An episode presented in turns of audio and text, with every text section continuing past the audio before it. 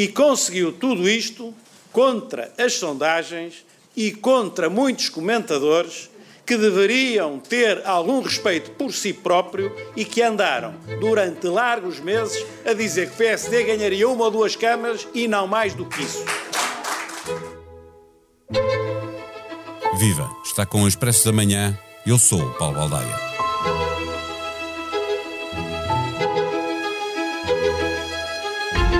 As sondagens falham e acertam, mas a função delas não é acertarem ou substituir-se ao dia das eleições e, portanto, dizer que elas falham também não está completamente certo. Em matéria de falhança, podemos até dizer que falhamos todos, a começar nos profissionais das empresas de sondagens e nos jornalistas, passando pelos políticos que as tratam como lhes dá mais jeito e acabando em quem só lê, vê ou ouve o que quer. Rui Rio, depois de ter passado a campanha a desdizê-las, passou o dia de ontem no Twitter a tentar desacreditá-las, recordando estudos de opinião que mostram números muito diferentes daquilo que acabou por acontecer.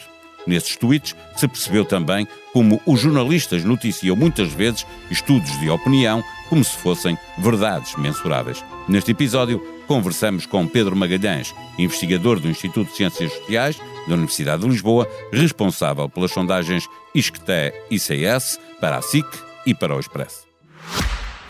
O Expresso da Manhã tem o patrocínio do BPI. Abra uma conta valor multiproduto júnior ao jovem BPI com um mínimo de 100 euros. Ou faça um plano mensal de entregas periódicas de 25 euros para os seus filhos e ganhe um álbum digital Dream Books. Campanha válida até 30 de novembro para jovens até aos 15 anos. Viva Pedro Magalhães. Vai velha a conversa sobre as sondagens estavam certas ou estavam erradas. Ainda assim, vale a pena recordar, de forma o mais simples possível, como é que devemos olhar para uma sondagem? Uh, olá, obrigado pelo convite. Uh, eu acho que a primeira coisa que temos que fazer, temos que fazer várias coisas, mas a primeira de todas é pensarmos que aqueles números que ali aparecem não significam só aqueles números. Aqueles números têm uma incerteza associada. E essa incerteza decorre do facto de estamos a usar uma parte muito pequena da população para dizer coisas sobre toda a população, não é? Eh, quando se fala de margem de erro, é disso que se está a falar. Eu, eu, posso dar um exemplo concreto sobre as sondagens de Lisboa, que são aquelas que têm gerado mais discussão. Na última semana, penso que foram feitas duas sondagens, o que é desde já, enfim, um número bastante reduzido, o que nos limita a, a possibilidade de tentar extrair um sinal do, possível ruído. Eh, essas sondagens davam, uma, penso que dava 8 pontos, 8 a 9 pontos de vantagem de Medina eh, sobre moedas, mas quando nós vamos estimar a margem de erro da diferença entre um e outro, essa margem de erro eh, contempla resultados que vão até um ponto de vantagem. E, portanto, quando olhamos para os números, eh, temos que ter a noção que estamos a ver estimativas e que temos que lidar com elas, e é, é difícil explicar estas coisas, mas era bom que quem consome esta informação tivesse a noção que, especialmente quando as amostras são de dimensão reduzida, uma delas tinha 600 inquiridos, ou relativamente reduzida, há esta incerteza. Segundo ponto, temos de uh, nos lembrar que uh, as sondagens mesmo que estejam só a tentar dar um retrato de um determinado momento, podem ter problemas amostrais. Ou seja, aquela parte de que eu falava há pouco que se usa para falar do todo, pode não ser verdadeiramente representativa. E isso sucede porque, digamos, o, o mundo ideal em que nós tínhamos uma lista completa dos eleitores de Lisboa escolhíamos uns 600 ou 1000 à sorte, dando a cada um a mesma probabilidade de ser selecionado, e todos conseguíamos encontrá-los a todos e todos aceitavam responder, esse mundo não existe. Uh, e o que, a consequência disso é que, uh, por exemplo, quando sondagens têm taxas de resposta, o que é que isto quer dizer? As pessoas que deveriam ter respondido não aceitam responder ou não as conseguimos encontrar, em vez de termos uma taxa de resposta de 100%, temos de 40, ou de 30, ou de 20. O que isso quer dizer é que há uma parte importante do que deveria ter sido a amostra que uh, não, foi, não se conseguiu medir. Se essa parte for sistematicamente diferente daqueles que aceitam responder a sondagens, temos um problema na amostra, temos um enviesamento. E aí, Pedro, deixe-me que... perguntar-lhe, aí aumenta a margem de erro da sondagem? Não, aí deixa de ser sequer possível calcular a margem de erro. Porque a margem de erro pressupõe alguma aleatoriedade na escolha das pessoas, supõe aquilo que eu falava há pouco, cada membro de, deste universo, desta população, tem a mesma probabilidade de ser selecionado. Uh, quando temos esse potencial enviesamento, uh, uh, quase tudo pode acontecer. a terceira coisa que é preciso ter em mente é que as sondagens medem intenções. medem intenções de votar e medem, para aqueles que se dizem que, que, que vão votar, intenções de voto. Uma intenção não é um comportamento. É isso que explica, por exemplo, a diferença, é uma das coisas que explica a diferença entre o, o, os números das sondagens pré-eleitorais e os números das sondagens à boca das urnas. Ambas são sondagens, ambas pegam numa parte para falar sobre o todo, só que uma está a medir coisas que já aconteceram e outras estão a medir coisas que ainda não aconteceram. E entre o que as pessoas dizem que tencionam fazer e aquilo que acontece, pode haver grandes diferenças que toda a gente compreende pessoas que mudam de posição, mudam de opinião, pessoas que mencionavam votar e que afinal já não vão. Eu não quero com isto, eh, sinceramente, eh, apesar de obviamente ser parte interessada, nós em particular não fizemos nenhuma sondagem na última semana, mas já fizemos noutras eleições e fizemos uma em julho no caso de Lisboa, eh, eu, eu não quero com isto desculpabilizar as sondagens, atenção, porque quando há problemas amostrais, cabe às empresas tentar resolvê-los o melhor que podem e procurar as melhores soluções. E é possível que não tenham as melhores soluções. Uh, e da mesma maneira, quando há intenções que não se transformam em comportamentos, cabe às empresas tentar detectar quais dessas intenções são mais sólidas. Uh, por isso é que muitas vezes, quando fazemos perguntas para tentar perceber a abstenção, não perguntamos apenas se tenciona votar ou não.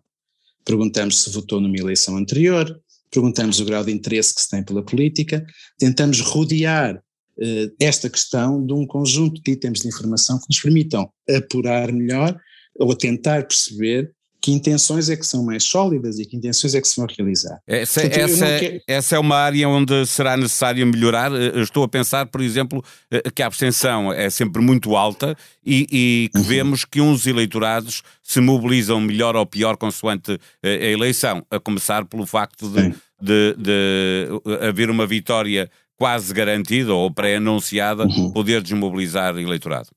Não, em todas estas áreas é sempre necessário melhorar. Eh, por exemplo, quando aconteceu o referendo do Brexit, quando aconteceu a eleição de Trump, quando aconteceu as últimas eleições de 2015 no Reino Unido, ou as antigas eleições de John Major em 92, eh, toda a indústria nestes países percebeu que era preciso melhorar, era preciso discutir e tentar encontrar soluções para resolver esses problemas. Agora, o que também me parece importante é não eh, olhar para as sondagens nem com uma fé desmedida, que é muitas vezes aquilo que acontece antes da eleição, isto é o que vai acontecer e, portanto, e que é uma afirmação que ignora tudo aquilo que eu estive a explicar até agora, nem depois também com uh, a crítica desmedida que olha para estes fenómenos que aconteceram em Lisboa, que, como eu já disse, aconteceram muitos noutros contextos e que diz, bem, estes tipos são todos uns malandros que andam a enganar as pessoas propositadamente, que nenhuma, nenhuma das perspectivas faz sentido. Uh, eu sei que é difícil encontrar o meio termo, mas este é um caso em que um meio termo informado é, é, é necessário e era necessário. Que claro que é, que é, e é valioso, e noutras alturas as sondagens falham umas vezes, noutras acertam uh, quase com exatidão, portanto é mesmo. Mas quando, quando acertam, nunca são notícias. Exatamente, exatamente. É quando exatamente. Ainda assim, deixe-me perguntar-lhe, Pedro Magalhães, eh, eh, eh, já assumiu aqui como, como parte interessada a questão de, de, quem faz as sondagens, e eu, como jornalista, pergunto: não temos também aqui, às vezes, um problema de sobrevalorização noticiosa, no sentido que fazemos manchetes nos jornais, aberturas de telejornais ou noticiários de rádios, com sondagens, como se elas nos estivessem a dizer aqui aquilo que vai acontecer. Não há, eh, visto do seu lado, não há também um problema do nosso lado? Eu acho que há aqui muitas responsabilidades partilhadas. Uh, vamos começar por parte dos jornalistas, não é? Um, todas estas coisas que eu estive a explicar até agora são coisas em que muitas vezes os jornalistas não tiveram uh, formação e não têm conhecimento. Portanto, é, é natural que quando lhes aparecem uns números ainda por cima, números que, que, que, geram discussão, que geram debate, que têm reações de comentadores, de políticos, esses números sejam uh, uh, deificados como transmitindo uma realidade que vai acontecer e que não haja por parte dos jornalistas esta, esta cautela e esta preocupação e também esta pedagogia. Mas também devo dizer, este trabalho também nos pertence a nós que fazemos as sondagens. Nós tentamos fazê-lo, mas muitas vezes isso não passa para as pessoas. Uh, também há a responsabilidade dos, dos, do, das, das, das elites políticas, que seja atacando as sondagens, porque isso lhes convém politicamente, seja usando os números que vão aparecendo, porque isso também lhes convém politicamente, a, a, a, transmissão que fazem desta informação é também, geralmente, a crítica.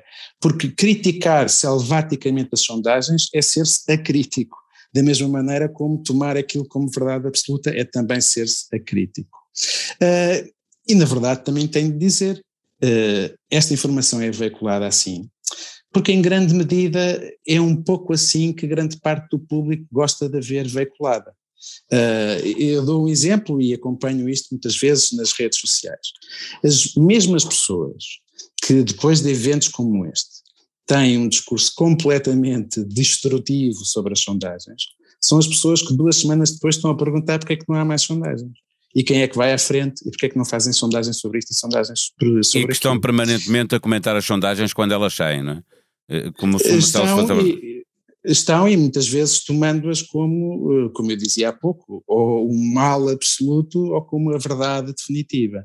Eh, eu, eu não tenho, vou, vou ser franco, eu não tenho grandes expectativas de que isto mude muito, porque, quer dizer, não sou ingênuo.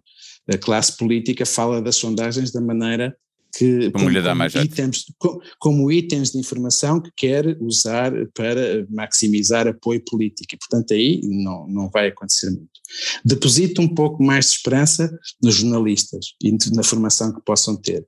E também deposito esperança na capacidade das empresas, naqueles aspectos que eu falei há pouco, ou seja, de eh, tentar garantir que a qualidade das amostras é a melhor possível, mesmo com todas as dificuldades que existem, eh, e tentar garantir que se experimentam, se testam modelos que permitam perceber quais daquelas intenções são sólidas e estão cristalizadas e quais não estão, nós também temos de, de melhorar.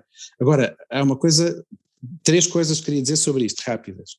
A primeira é que eh, isto faz com recursos.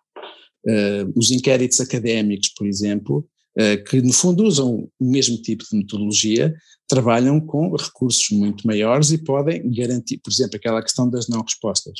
Uh, nós podemos, com mais recursos, fazer um esforço maior para garantir que aquela pessoa que era suposta ser entrevistada é contactada e não é substituída por outra que pode tornar a amostra menos representativa. A outra coisa que vai dificultar isto é o aumento da abstenção. Eh, quanto mais a abstenção aumentar, maior aquele problema da abstenção diferencial de que falávamos, ou seja, pessoas que nos dizem que tencionam votar, mas depois que chega ao dia não vão, e essas pessoas serem sistematicamente diferentes daquelas que vão votar, mais grave esse problema será. E há, finalmente, outra questão que é, como eu disse há pouco, um dos grandes problemas, e é um problema crescente, e não é só em Portugal, é em todo lado, que as amostras, que as sondagens encontram para constituir boas amostras, é por simplesmente a, a indisponibilidade das pessoas para participar nesses estudos. E eu receio que quanto, enquanto este discurso acrítico, e quando digo acrítico é dos dois lados, da, da veneração e do ódio às sondagens, consoante o resultado nos convém ou não, prevalecer, mais o público tentará interiorizar a ideia de que isto não serve absolutamente não vale a pena. Nada. Uh, e, e, portanto, é, é, um círculo vicioso, quer dizer, quanto, quanto uh, o resultado disto vão ser sondagens piores. Uh, e, portanto, sem ter uma esperança muito grande, eu gostava que o discurso sobre estes números fosse mais crítico, no bom sentido, ou seja, crítico, que não fosse crítico nos sentidos em que disse há pouco, e gostava também que as, as, as, potencialidades das sondagens fossem mais aproveitadas. Porque, por exemplo, esta questão da corrida de cavalos e quem é que vai ficar à frente, quem é que vai ficar atrás, obviamente que é apaixonante. e não vai desaparecer. Mas muitas sondagens medem outras coisas muito mais interessantes. Nós sabemos, por exemplo, agora falo do nosso caso, da sondagem que fizemos em julho, que em Lisboa e também no Porto havia entre a população um assunto que se destacava entre todos e que gerava uma enorme preocupação, que é o assunto da habitação e do custo da habitação. Por exemplo, falar sobre isto, falar sobre as características do eleitorado, falar sobre o que é que as pessoas, que opiniões têm, o que é que eles querem de quem governa, que são coisas que se podem medir até bastante bem em sondagens, uh, é um, um elemento complementar importante para a compreensão da vida política e da sociedade, potencialmente muito mais importante, mas eu percebo, menos sedutor do que a bola de cristal sobre quem é que vai ficar à frente.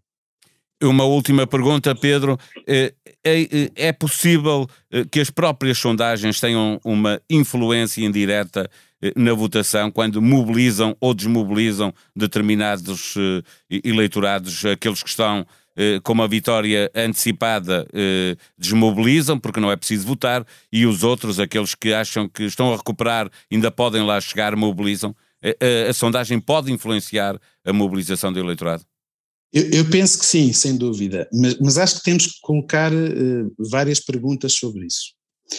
A primeira pergunta que nós temos que colocar é se os efeitos que nós presumimos existirem das sondagens, e é natural que existam, porque são itens de informação que passam a fazer parte, são veiculados pela comunicação social, depois acabam por ser absorvidos pelos comentadores, que passam a olhar para para a eleição muito pela luz das próprias sondagens, é, é, é, muito provável que tenha efeito, mas a grande dificuldade é em que direção é esse efeito. Eu, eu dou o um exemplo concreto em Lisboa.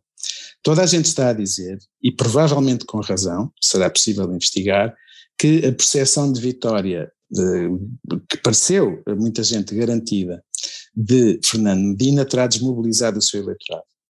Mas ninguém se pergunta se a percepção de derrota de moedas não terá levado eleitores que noutras condições teriam votado nele a votar na iniciativa liberal ou no Chega. É, é uma hipótese igualmente plausível. E o que eu quero dizer com isto é que não é claro, mesmo numa eleição concreta, eh, é, é, muito possível que esses efeitos existam, mas não é absolutamente claro se vão todos na mesma direção, se afetam todas as pessoas da mesma maneira. E, a outra coisa que eu queria fazer é quase uma experiência uh, mental, intelectual que podemos fazer, é pensar no seguinte: e se não tivesse havido sondagens? Qual teria sido a percepção das pessoas? Teria sido muito diferente daquela que, pelos vistos, prevaleceu, de que era muito provável que Fernando Medina ganhasse? Eu não sei a resposta a esta pergunta, porque isto é um contrafactual. Mas quando nós dizemos as sondagens afetaram o resultado, nós temos que colocar estas duas perguntas e temos que pensar sobre elas, e, e nós, como investigadores, se tivermos os recursos para isso, temos que tentar investigá-las.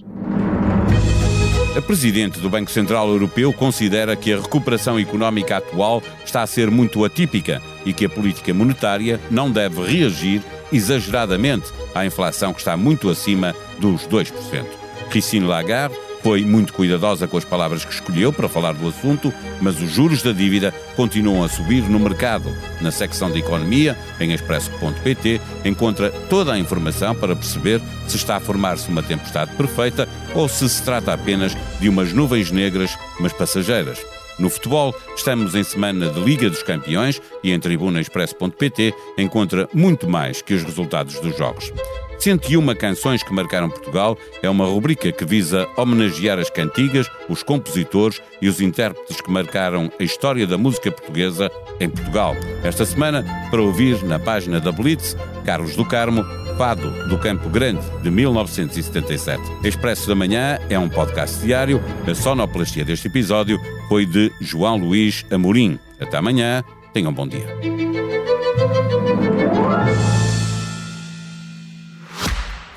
O Expresso da Manhã tem o patrocínio do BPI. Abra uma conta valor multiproduto júnior ao jovem BPI com um mínimo de 100 euros. Ou faça um plano mensal de entregas periódicas de 25 euros para os seus filhos e ganhe um álbum digital Dream Books. Campanha válida até 30 de novembro para jovens até aos 15 anos.